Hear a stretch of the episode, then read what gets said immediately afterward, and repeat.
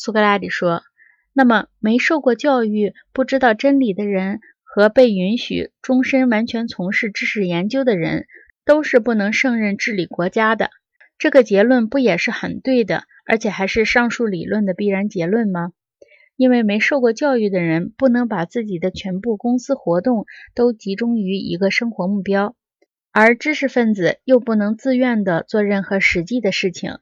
而是在自己还活着的时候，就想象自己已离开这个世界，进入乐园了。格朗孔说：“对。”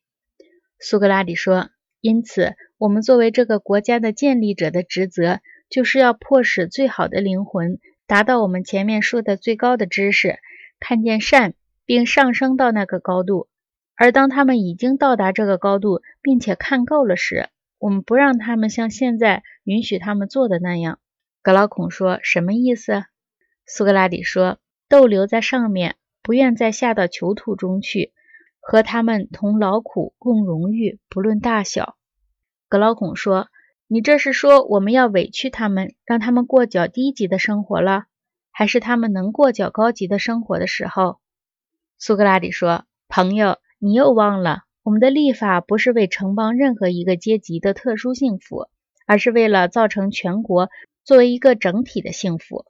他运用说服或强制，使全体公民彼此协调和谐，使他们把各自能向集体提供的利益让大家分享。而他在城邦里造就这样的人，其目的就在于让他们不致各行其事，把他们团结成为一个不可分的城邦公民集体。格劳孔说：“我忘了，你的话很对。”